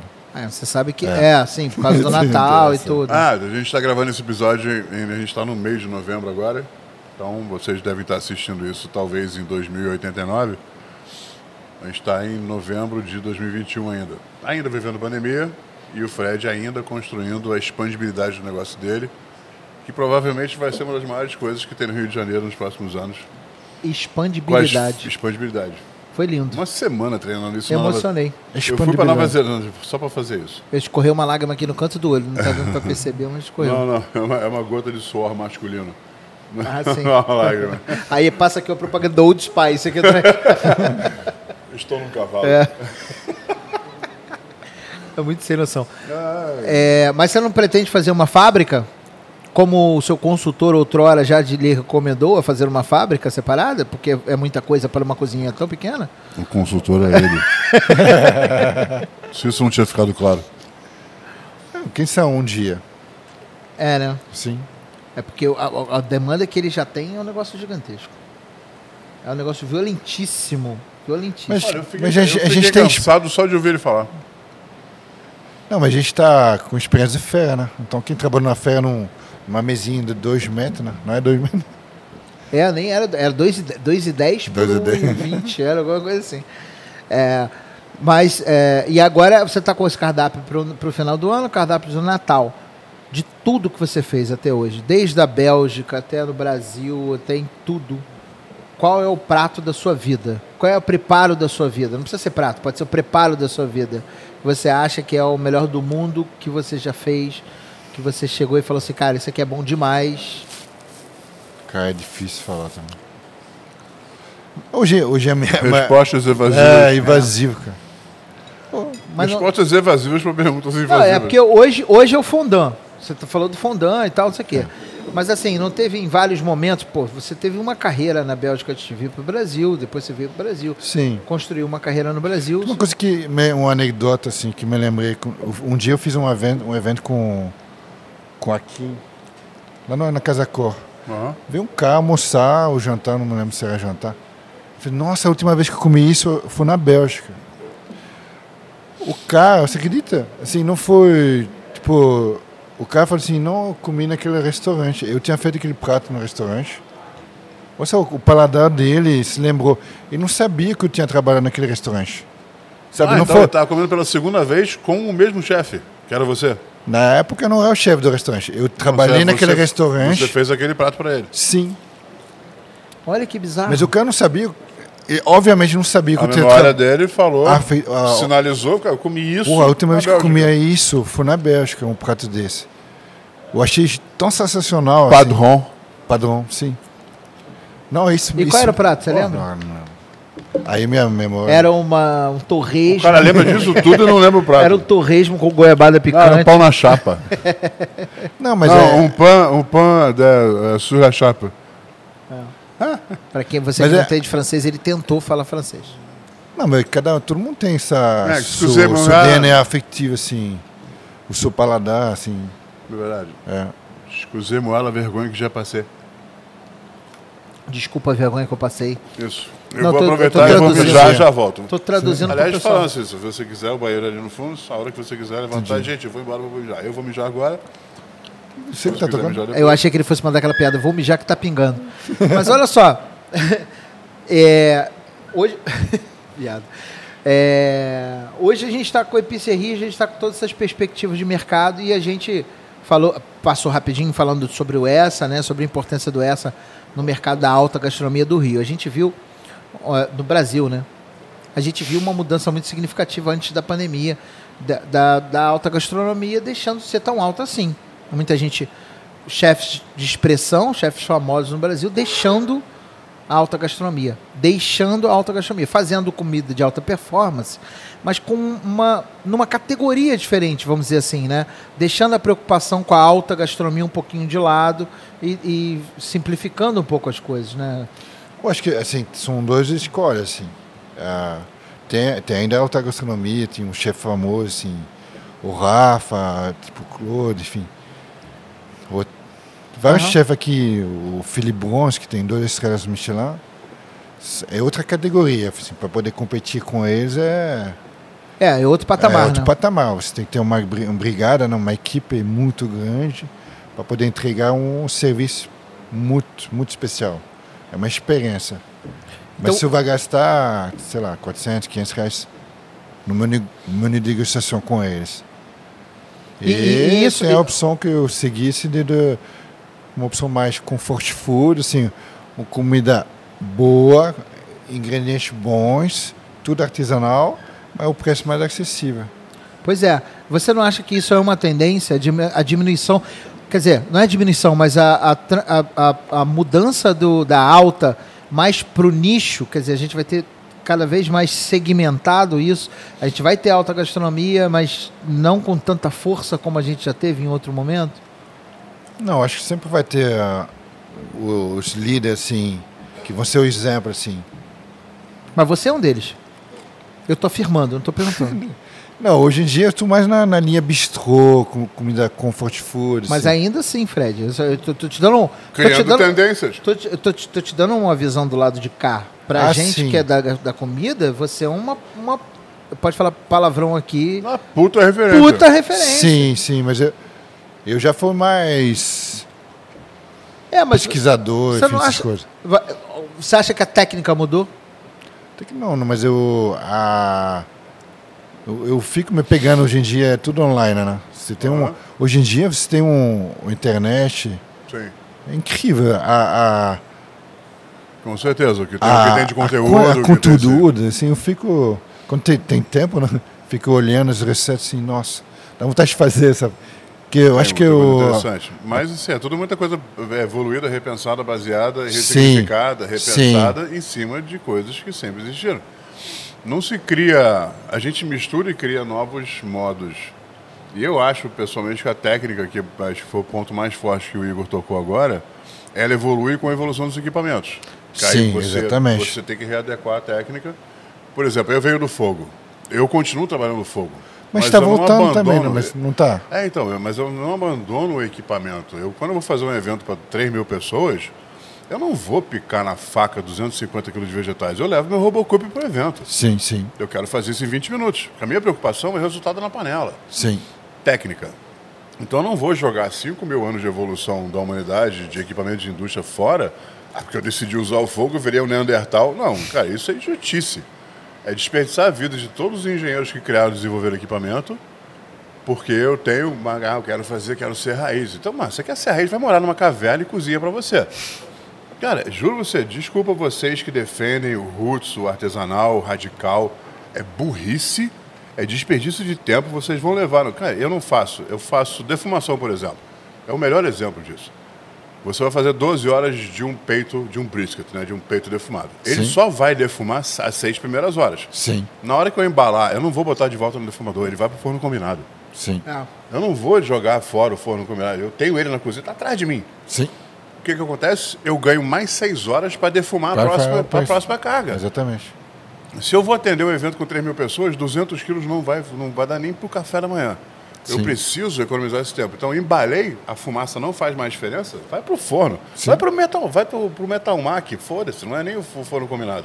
Vai pro forno que tiver lá. Sim. Vai lá 180 graus, 110 Não, mas graus. isso é a qualidade do chefe, é saber aproveitar e utilizar. Sim, ferramentas. Tu fala, é, o, a piscina é pequenininha, mas eu acho que a gente faz milagre lá. Faz mesmo. Com, com o espaço que a gente forno tem. Outro congelador, você vai usando o que você pode para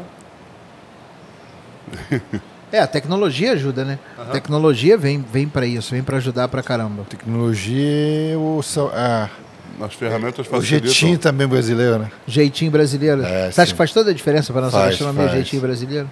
Não, eu aprendi muitas coisas, tipo. Não sei te dar um exemplo agora, mas. Até, Não. você tem muita coisa que eu concordo, tem muita coisa que é muito discutível, tipo fazer churrasco no capô de um Fusca, por exemplo. Eu acho alucinante. Não, eu acho lindo pro Instagram.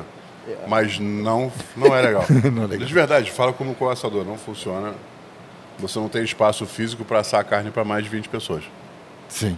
Então, mas eu o vou cara- botar meu Fusca no evento. Vai botar e vai se fuder, porque não vai ter como você assar carne. Você precisa de pelo menos 1,20m de parrilha para fazer isso. É, na verdade, quando você falou isso, eu lembrei do, do cara que aproveitou a carcaça do, do, do O Instagram é maravilhoso. fazer em casa. Continue fazendo isso, fazer churrasco em casa, tá? Você tem uma frente no Fusca, mesmo, mas tem mais o que fazer. Prefiro que você pinte, né? Reforme o Fusca para ele ficar mais bonitinho, para ficar legal na foto. Não pega um Fusca num ferro velho, todo enferrujado e passa tétano para sua carne. Enfim, tem essas coisas, né? Passa tétano pra carne? Ferrugem passa tétano para carne. Sabia disso não. É, Pra mim é uma novidade nova. Obrigado pelo esse acréscimo na minha vida. Muito bom. Ó, Fred, voltando para você e para a Epicerri, para as tecnologias que a Epicerri utiliza, você tem forno combinado na Epicerri. Temos um forno convecção. De Não tem forno combinado? Não. Convecção é o combinado sem umidade, né? É, é. Não, tem umidade. Tem, mas é mais para pão. Mais para pra padaria. pão. É. Então você acha que hoje é, é possível você ter uma cozinha de alta performance sem forno combinado? Eu estava discutindo isso semana passada com uma pessoa e eu quero esfregar na cara dele, por favor. É, é possível você ter uma cozinha de alta performance sem ter forno combinado? Depende da sua, o, sua necessidade, assim. Hoje em dia eu faço tudo no conversão, assim. Eu asso a minha, minha, minha fraldinha durante oito horas lá, até desmanchar no, no, nesse forno funcionar. Mas não é qualquer forno de convecção que faz isso. É um bom forno de convecção. É, você consegue eh, colocar a temperatura, assim. Não, você tem é, precisão. Precisão, sim. Cara, ele tá, Ah. ele tá gastando muito francês. Tô muito bolado. Já diminuiu, agora é uma palavra por vez. Porque Pra não eu passar vergonha. fazemos no vácuo, né, no, no termocirculador, mas é mais prático no, no forno. Né? Em ambiente fechado. É, depende do tamanho do seu sous vide, né? Aí, Sim. aí é o problema. A gente geralmente usa o de 20 litros. Aí Sim, fica sim. complicado para você ter produção. É, pô. Tem O que. que mais você tem de equipamento lá? Batedeira gigante, né? Aquela, pra fazer pão. Planetária, né? Sim. Aquele forno a carvão, que também é essencial. Que para acabamento é a coisa mais linda que existe. 450 graus. Dá para fazer pizza napolitana A gente faz pizza lá, maravilhoso. Tudo. Fermentação natural. Thermomix Eu não tenho. ou bimbi? Eu, eu queria ter, na verdade. Inclusive, se alguém quiser me dar. Alô, Thermomix, queremos Ah. você aqui em... que aqui no Brasil tem uma é meio. Bibi, não. É, sim. Eu tinha. No S eu tinha, porque lá no S eu tinha tudo, né? Mas aí eu. Aí no, o essa foi embora. No? S Não, então- ficou lá. Mas então, pra fazer o chocolate, você não precisa de nada disso. A gente faz tudo artesanalmente. Você precisa de uma bancada de pedra. Mas tem uma bancada de 6, 7 metros. Granito, assim, bonito. Ou seja, 7 oitavos da cozinha dele é a bancada de chocolate. Não, não, o ateliê, o ateliê que chama ateliê onde tem a produção Ah, é é feito só pra isso. Entendi. Sim, E aí, pra fazer a temperagem do chocolate. sim. É bom de deixar. O pessoal deve estar entendendo nada. Por que, que precisa de um granito pra fazer o chocolate? E agora para Natal eu comprei um negócio para fazer uma- uma betoneira, né? Para fazer o Uma betoneira. Só que É, que é a máquina de lavar as louças que a gente usa para chocolate. isso. Aí faz o chama dragê. Aham, o tumble, tumble dry, tumble wash. Aí faz bolinha assim, de chocolate. Linda, maravilhosa. Então agora vai, ficar- vai, o final do ano vai arrebentar. Vai arrebentar com, com as bolinhas. Eu quero, já vou fazer minha comida de Páscoa do ano que vem, que eu sempre compro os ovos com Fred. Páscoa é Silel. Né, Os ovos, seus, é seus surreal. ovos são sempre os do Fred. Sempre É. compro em pares. Entendi. Eu compro de dois em dois. Coincidência, né? Agora, deixa eu te fazer uma pergunta. Pra você, qual é, que é o futuro da cozinha no Brasil, aqui no Rio? Porque você não vai embora nunca mais. Você, tá- você é brasileiro já. Ah, 22 Sim, anos, você sim. tem 32, tá com mais da metade da vida aqui. Qual que você acha que é o futuro? O futuro é acabar primeiro com a pandemia do veio, né? Pra gente pensar no, na, pro- no futuro do país, né? A gente poder pensar livremente no. Livremente no sem máscara, né? Voltar aos, aos poucos. Mas você não acha que tem uma tendência aí, não? A gente, a gente tá perguntando o que a gente tá querendo fazer antes de você. Ah, sim, antes de mim. Não, ou junto. Não, ninguém quer fazer. Vai Junto. fazer junto, junto. Tô junto. brincando, impossível. Até porque ele é o consultor dele, então ninguém vai fazer antes de ninguém. Mas eu, por que eu tô fazendo essa pergunta? Está sendo muito discutido, né? Nos bastidores? A gente pode ajudar direcionando. Sim, presencial, é, serviço francês, serviço de buffet, pegue, eu chamo carinhosamente de pega e vaza. Você encomenda e passa lá para buscar e vai embora. Sim. Ou delivery. Ou você acha que vai existir uma confluência disso tudo e que essas coisas se equilibram? Só para direcionar a resposta dele.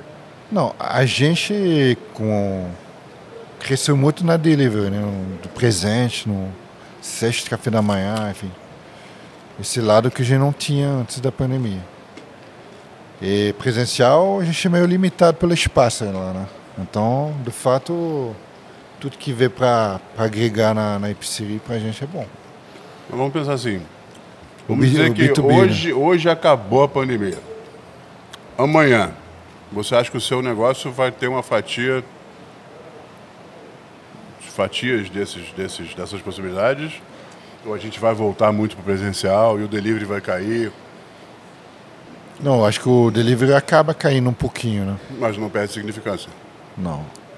Porque acho que virou costume, né? A pessoa tá pedindo. São praticamente dois anos já. É, né? assim. Eu Eu, me- eu mesmo em casa peço muito, assim. Mais que antigamente, eu acho. Sim. Cara, a gente. É. Quem Compra- comida compra su- cozinhar. Comprar supermercado é difícil fazer hoje em dia. A gente perdeu esse prazer, né? Nossa. Eu- mas é mais econômico, eu acho. Porque você. Eu não consigo, não. Eu, quando eu vou no supermercado, eu acabo gastando muito mais. Mas- Eu vou lá pegando mais coisas. lá você. Olha, Olha, oca- é, ocasião, sim. ocasião faz o ladrão, né? Exatamente. Eu sou. Ou, me- ou o futuro pobre, porque a gente vai comprando coisa que não. Não, você um sempre acaba pobre. comprando coisas que que não precisa, assim. É, e a gente É. acaba desperdiçando às vezes. Sim, sim. Acaba na... É muita coisa que eu compro, Sim. acaba na mão do, enfim, de alguém que passa o meu vizinho, que. Ah, então, tá, eu comprei um chocolate a mais aqui que eu não vou comer. Tem o fato de a gente trabalhar demais e nunca tá. E tá muito Sim. pouco em casa para realmente aproveitar o que compra. né? Exatamente. Mas é, é, eu não consigo, sabia? Eu tenho um problema. Do que? Fazer compra para a internet? Não, não, mercado não. Não? Não, eu tenho, eu tenho, uma, eu tenho uma, um afeto pelo mercado. Eu tenho um problema. Não, eu né? também eu gosto, gosto muito, assim, uma feira. Eu acho máximo. Ah, feira. feira, Feira é maravilhoso. é, feira é maravilhoso, o cheiro, o ambiente. Aquele Prime- cheiro o de cheiro. peixe. Né? Primeira coluna, a primeira coluna que eu escrevi para jornal foi falando de feira. Sim. Foi falando de feira porque eu sou apaixonado por feira. Eu escrevi uma, uma- um, uma- um trabalho científico, falando um artigo científico, falando sobre a importância da, da feira de comida para ressignificar os espaços públicos na cidade do Rio de Janeiro. A importância que as feiras de comida trouxe para que a gente re- re- re- revisitasse e a gente ressignificasse as praças, as coisas que ainda estavam abandonadas. Sim. Então, é, a comida foi um condutor importante para isso no Rio, né? Exatamente. Fez um movimento importante para a gente reencontrar esses espaços que foram, outrora, foram feitos para que fossem espaços que a gente se sentisse seguro. Quando? Aí você está me pedindo para caralho. Não, só repete a palavra. Quando foi isso? Outrora. Outrora, obrigado. Bolou. Ah, moleque, bate aí. Não vai não, vai bater não. Vai ficar. Não, mentira, eu vou bater assim que você é Na muito grande. terceira vai ser na cara dele. Mas é por isso que eu acho importante essa história da feira de rua também. Por isso que as feiras livres são tão importantes pra gente em termos de afetivos. Ah, meu pai, eu tenho uma história muito boa com meu pai por causa disso. O meu pai, é, ele ama feira de rua. Hum? E ele é diabético. E é sem vergonha. Então eu lembro alguns anos atrás, Como eu fui numa diabético. feira, como quase todo diabético, e eu fui numa feira de rua maravilhosa que tem em Niterói, com ele. Aí que cheguei na feira, a moça do doce, ô, seu Zé Maurício, tudo bem? Tem aquele docinho de abóbora que o senhor adora. Ele olhou pra mim e falou assim, eu nunca vi essa mulher na minha vida. E saiu na maior cara de pau do mundo, como se nunca tivesse ido ali. É Seu mentira, Zé não Maurício. Barreto, é? É. É um cara de pau, a verdade é essa. Mas assim, a feira de rua, ele ia e ficava conversando. O feirante já tinha separado tudo pra ele. Já sabia o que ele queria, já sabia. Ele ia pra lá e ficava conversando com o cara na barraca, entendeu? Ele entrava na barraca do cara e bebia cerveja escondido, que não podia, na cerveja junto com o feirante, entendeu? E fazia aquelas coisas maravilhosas. Por isso que eu acho que é tão importante essa, esse contato. Assim, talvez eu tenha herdado isso dele um pouco. É, e, então, se hoje começar a pintar uns eventos de rua e o pessoal chamar a Epicerri, você vai. Hoje em dia não. Hoje em dia não. Nem, nem você, pessoa física? Se eu fizer uma feira, montar a estrutura, você me diz o que você precisa de 4, 5, 6 ajudantes, você equipamento, eu monto, você vai cozinhar ou nem isso mais? Não, tem que ser bem um convite desse, assim, bem. Não, não, não tu. Massagista tailandesa, É, cerveja gelada na sua mão. Você tem uma rede para deitar e balançar, um eunuco fazendo vento para você se estiver muito quente. Fica Talvez um, um, um- um gazebo com ar-condicionado, de repente. Porque ele merece, eu acho que ele merece. Depois, não, depois de tudo que esse. Ele tem 84 anos, por tudo que ele acabou de falar que fez na vida. no mínimo 84 anos. Não, Fred, Fred pra, pra dia a dia. É, considerando que ele montava essa estrutura que a gente está mencionando toda dentro dos, do- dos eventos. Dos 9 tá? metros quadrados. Só que o cara comprou. Numa época- barraquinha 3x3. na época. É sempre o primeiro a chegar e o último a sair, né? É, Porque exatamente. tinha muita, muito É material. engraçado que eu lembro, a primeira vez que eu vi o Fred desmontando um evento foi na Planetária que teve em Niterói, no Teatro Eu tenho uma história que o, o Jimmy me salvou, né? Você lembra que eu, eu, eu, eu tomei, um, tomei um banho de, de, de óleo.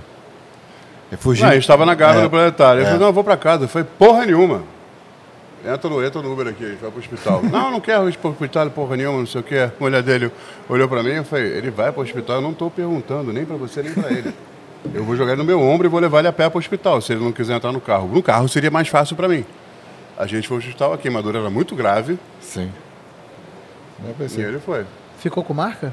A gente cuida, a gente Todo mundo cuida tem da marca de óleo, né? Cara, cozinha é família. Falei com ele aquele dia, sim. cara. Família a gente cuida. E a gente não tinha tanta intimidade naquela Não, época, não. não. Esse é o terceiro evento que a gente estava fazendo junto. Sim. E aí, foi, foi queimadura foi- grave? Foi. Foi, Não segundo sei, grau. Foi, foi. Foi, foi segundo grau, ele tava com Tomei bolha. um banho assim. grup. Ele tava com bolha. Foi a, foi a hora do tacho. Tava Faz com parte. bolha. É, eu, eu bolha de lembro, 2 centímetros. eu lembro dessa. Porra, aí Era tinha que grave. mesmo. Eu lembro de, de- dessa planetária. Tudo vermelho. O Fred caralho. tinha um tava dessa sedã. cor aqui o braço. Você tinha um sedã, você tinha um carro sedã preto. O seu braço tava dessa cor aqui. Eu lembro bem. Esse tava aqui é- aqui. Do porquinho. É, do porquinho. Você tinha um sedã, acho que era preto. E você foi pra planetária desmontar o sedã. Tinha tanta coisa no sedã do cara Eu peguei carona nesse sedã. né? que o carro ia embora assim, ó. Pedindo arrego. Eu falava, caraca, é Não, muito vem, maluquice Vem, vem comigo, vem, vem comigo. Falei, onde, Fred? Ele falou, ah, tá aqui, cabe, mas um, não tem problema. Eu falei, não é mais um, eu sou mais dois. De acordo com os elevadores, eu sou grande e sou dois. As pessoas no Brasil deveriam pesar 70 quilos. Eu pesei hoje de manhã, 139,99. Revelações no nosso podcast. Sim, eu peso, eu peso uma grosa. Não, mentira, grosa é 144. Eu O que, que é peso grosa? 12 vezes 12.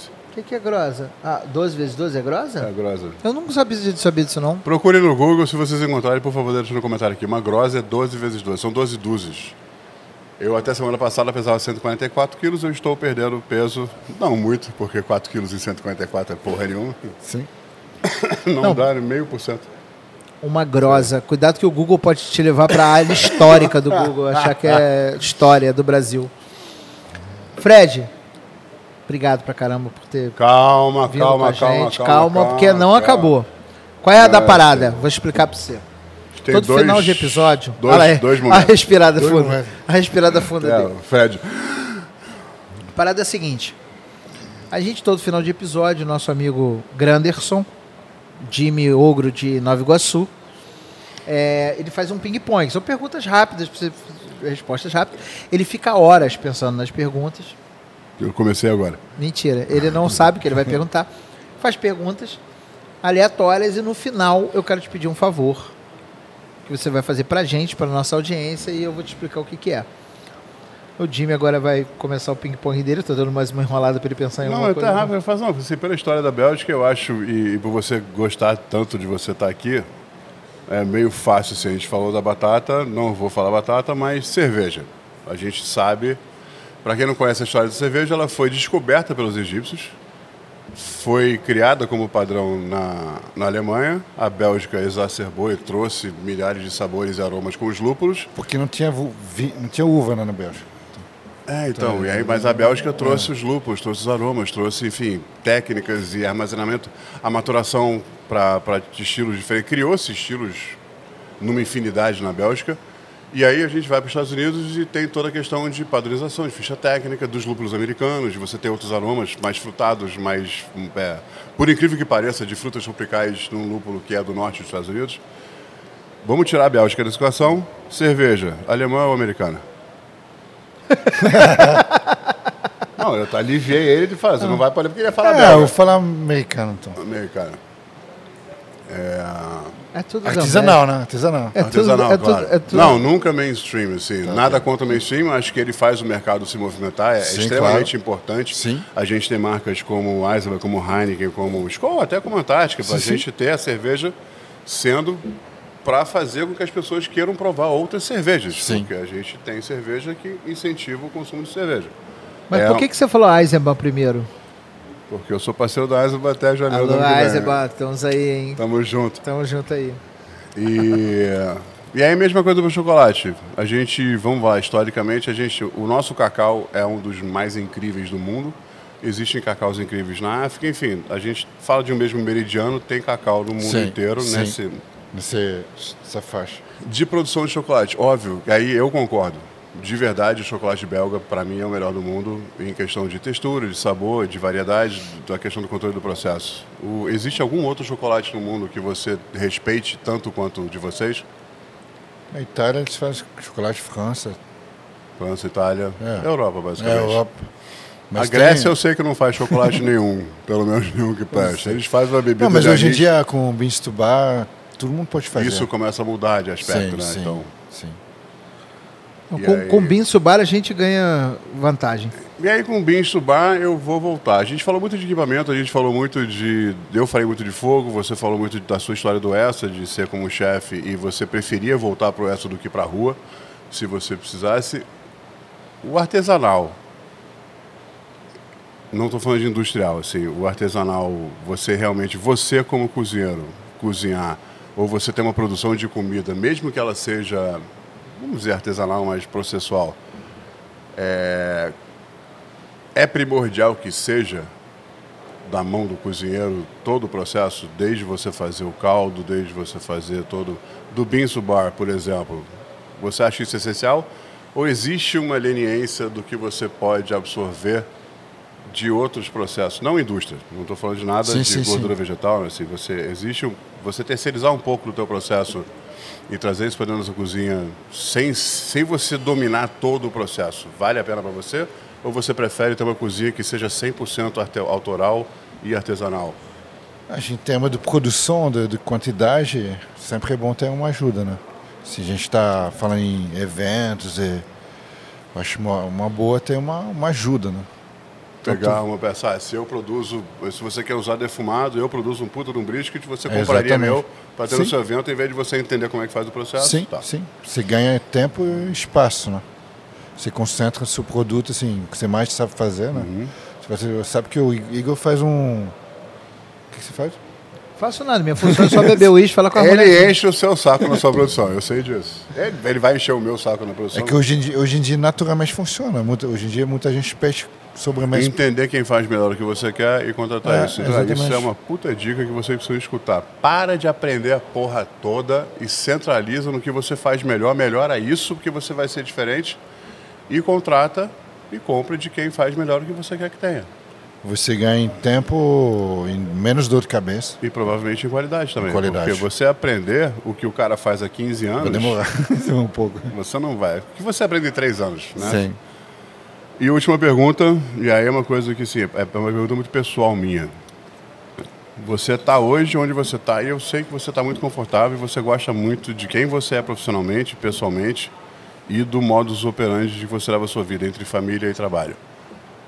Se você soubesse, óbvio que você ia estar aqui hoje, no exato lugar que você está, temporalmente, como pessoa física, como pessoa jurídica, você viveria a sua vida toda de novo?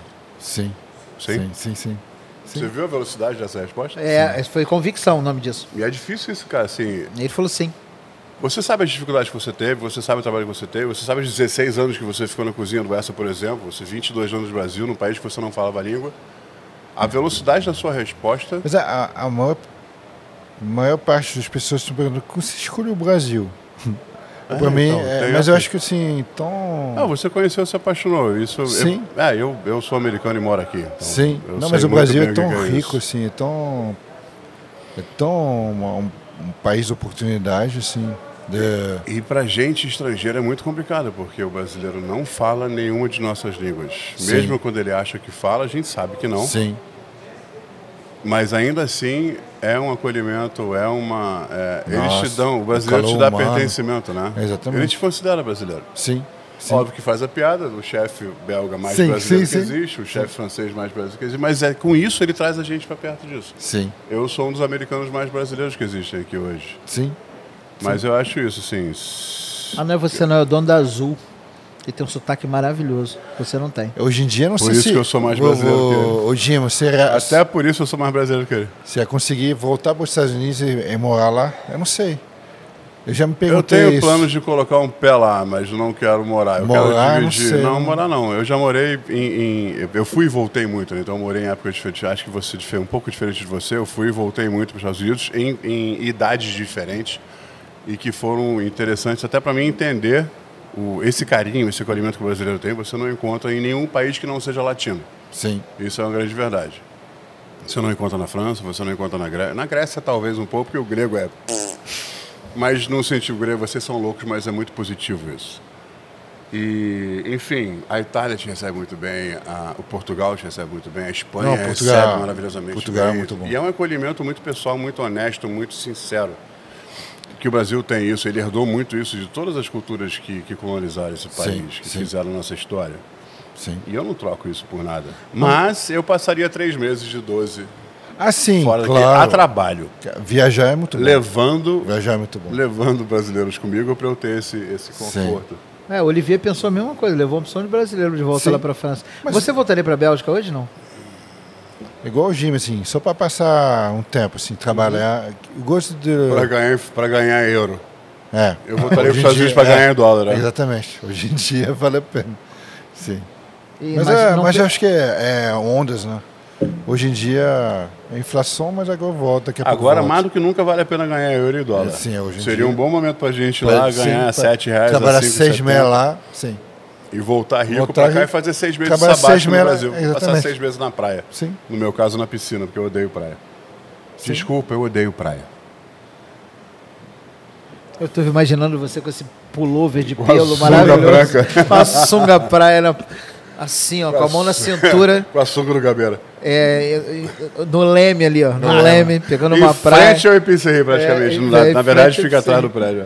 O Nico vai olhar e vai falar assim, nossa, tem um pé grande na praia. um pé grande do Rio de Janeiro. Fred, por último, e não menos importante, aliás, importantíssimo pra gente, é um favor que a gente pede para todos os convidados. Antes disso, eu tenho uma surpresa para você. Peraí, fica aqui. Eu falei que tinha surpresa? Não é uma surpresinha, não é nenhum convidado equipe, né? não é nada. É uma. Como é que chama? Um mimo. Um mimo. É um presente. Gente Quem não gosta de receber mandou presente? fazer especialmente para você. Ó. Ah, que lindo. uma avental, Avental. do Foodtopia para você usar. Um bolso, Ah, um bolso para suas colheres e um bolso para o seu celular. Que lindo. É.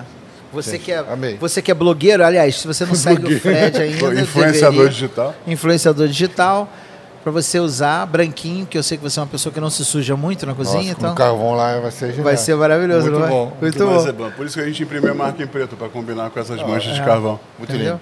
Porque é igual o meu irmão, meu irmão é artista plástico, ele adora usar as roupas dele manchadas de tinta. Sim.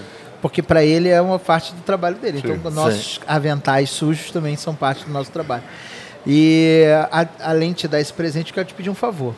É uma boa parte da nossa missão aqui, do nosso trabalho, é fazer as pessoas voltarem a ter intimidade com a comida. Sim. Que acho que a velocidade da, da vida deixou a gente deixar de ter intimidade com a comida. Por isso que tem tanta gente achando comida hiperindustrializada comida, Sim. que não é. não é. É, então, a- nessa busca, a gente sempre tenta trazer para o público uma receita, uma coisa diferente, uma coisa simples que as pessoas possam fazer.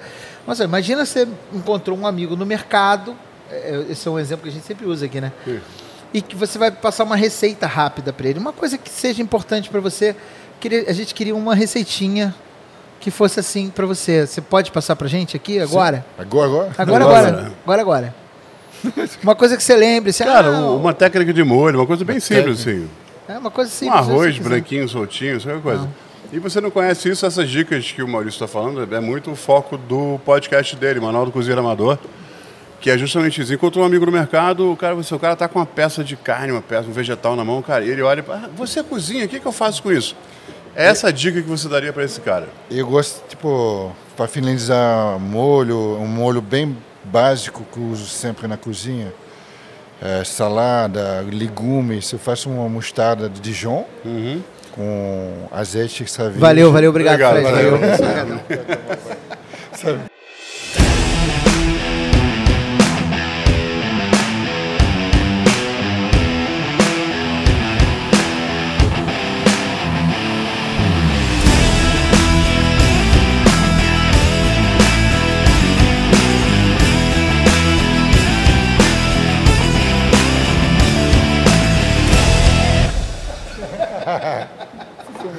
pegadinha do Eu não vou contar mais. A gente corta Essa no meio. Mas a final, gente receita vai escrita depois embaixo. Aí depois, na verdade, você vai me mandar isso, a gente vai fazer Tá. uma versão Uma versão. Nossa, que você.